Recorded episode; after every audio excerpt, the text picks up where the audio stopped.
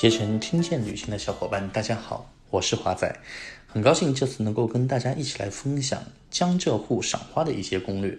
所谓韶华易逝，莫负春光。都说最美人间四月天，春天呢也是最不可辜负的季节，人间最美的季节。那么此时呢，也是最适合去江浙沪游玩的时节，陶醉在最美的花海中，感受大自然的馈赠。何尝不是一种侠义呢？首先，我们来说一说上海的春色。如今，上海各公园呢已经迎来了最美的赏花季。清明时节中，樱花已经进入最后的观赏期，海棠花、桃花、杜鹃、牡丹等也争奇斗艳。那么，沪上有哪些赏花的好去处呢？首先要推荐给大家的是位于上海市宝山区顾村镇沪太路的顾村公园，在这里可以欣赏到品种有樱花、桃花、风信子、郁金香这些花的花期，最佳时间呢是在三月下旬到四月下旬。在这座上海最大的郊野公园内，河流蜿蜒穿行，亭台楼阁星罗棋布。水畔屹立着菖蒲、细叶芒、虞美人，一派天然野趣。顾村公园呢，拥有近万株樱花，樱花林面积呢，更是达到了十三万平方米。像米国、白雪、白妙、红丽、花丽、寒樱、天川、关山、神袋鼠、红枝锤、福禄寿、俊和台、八重红枝锤樱等。共二十多个品种遍布园内，形成了美轮美奂的粉色云海。但是处于非常时期，顾村公园呢也刚刚于三月中旬才恢复开放。目前园内呢，东方鸟世界、烧烤区等还暂时没有对外开放。整个公园门票呢将实行线上预约与购票，游客呢至少提前一天通过咱们微信公众平台进行预约，呃，不开放。当日的一个当日票预约。此外呢，游园期间的游客呢，必须正确佩戴口罩，并接受体温测量。那么第二个呢，给大家推荐的则是摄影圣地上海植物园，坐落在上海市徐汇区的龙吴路上。这里呢，可以欣赏的品种主要有樱花、桃花、海棠、蔷薇、牡丹等等。最佳赏花期呢，则是三月上旬到五月下旬。上海植物园呢，设有盆景园。牡丹园、桂花园、蔷薇园、竹园、兰室等十七个园区，它呢不仅仅是一座花蕊品种丰富的公园，更是一座承载科研任务的植物博物馆。每年春季，樱花、桃花、蔷薇、牡丹相继开放，姹紫嫣红，是上海居民最喜欢摄影圣地和周末游玩的好去处。当然了。同顾村公园一样，游览呢也是需要提前预约，并且按照规定参观。第三个呢，给大家推荐的则是华东地区最大的植物园——上海城山植物园。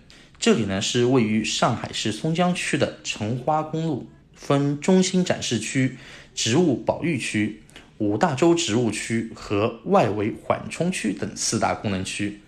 同时呢，含国内最大的一个展览温室，在这里。每年春天可以欣赏到郁金香、兰花、樱花、海棠等品种。春天时节，城山植物园就是郁金香的海洋。郁金香呢是颜色饱满，花朵姿态优雅，漫步其中满是浪漫气息。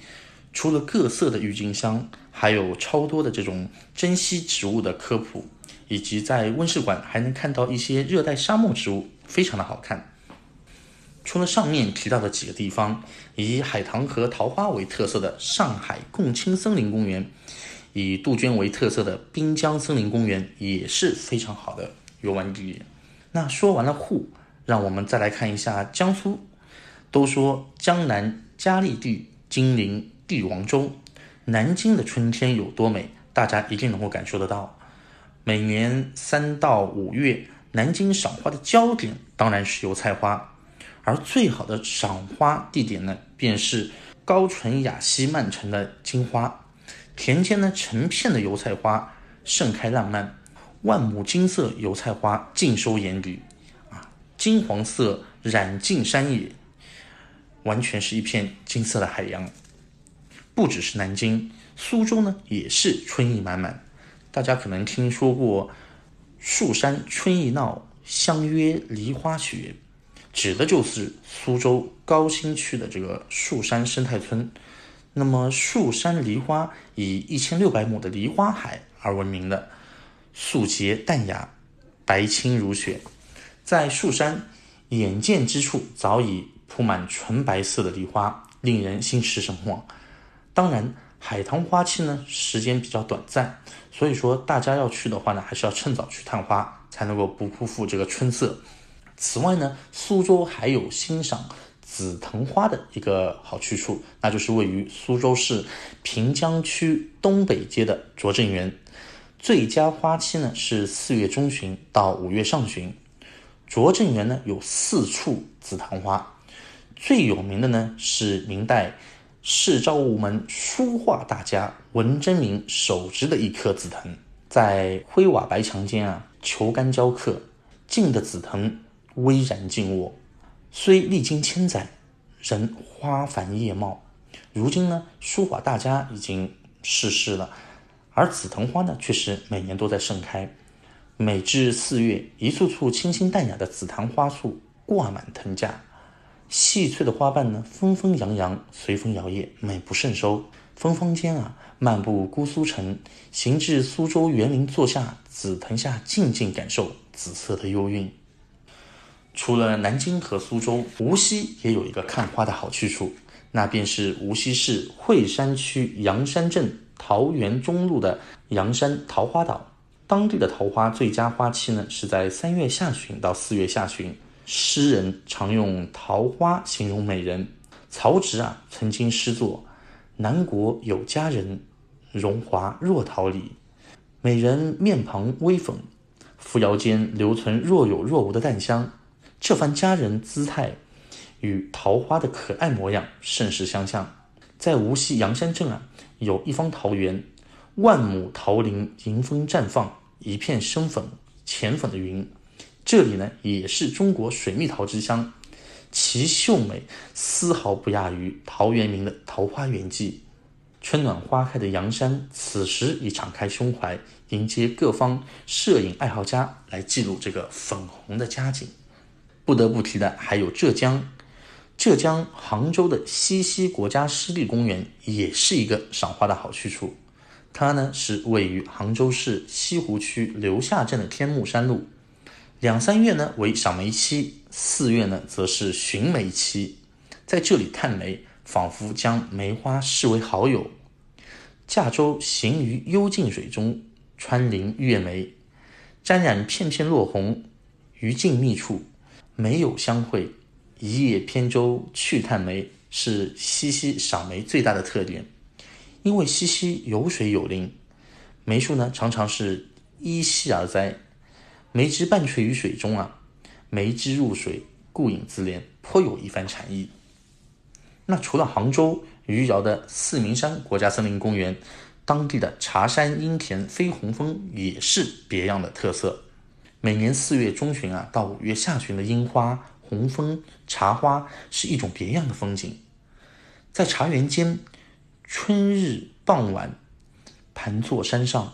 尽览绿意纵深的茶山，与满山遍野的枝裂红枫和可爱的樱树，品一杯佳茗，观红叶与枫樱交相辉映，美不胜收。除了杭州，余姚的四明山国家森林公园，当地的茶山樱田飞红枫也是别样的特色。每年四月中旬到五月下旬，樱花、红枫、茶花是一种别样的风景。在茶园间，春日傍晚，盘坐山上，尽览绿意纵深的茶山与满山遍野的枝裂红枫和可爱樱树，品一杯佳茗，观红叶与粉樱交相辉映，美不胜收。最后一个要推荐的，则是一片野性妖娆的原始林，坐落在丽水市松阳县若辽原始林景区的高山杜鹃。每到五月。高山杜鹃呢，遍山开放，染红了郁郁葱葱的林木，为这片原始林啊盖上了一层火红的面纱。丽水松阳这一方原始森林尚未得到充分的开发，所以说呢，极大程度的保留着大自然原生态的野性之美。漫步林间呢，呼吸最纯净的氧气，拥抱最淳朴的生态环境。这里的高山杜鹃，树干非常的粗大，花大色艳，非常大气，并且呢，原始林中的杜鹃树树林都有着数百上千年的这样的一个树林。树高可达十米，一棵树就像是一方景。这里不仅有繁华和奇树，还有幽潭与清泉。上至山顶，俯览云海，仿佛置身事外。浙江沪呢，已经迈入繁盛的这个春景期，五一和端午小长假，大家不妨可以出去散散心。最后呢，还是要提醒大家，以上所有的景区最好还是要提前预约购票。并且呢，是观察景区的一个限流情况。出门呢，大家也要做好防护保护措施，配合各个景区园区的一个安全保护工作。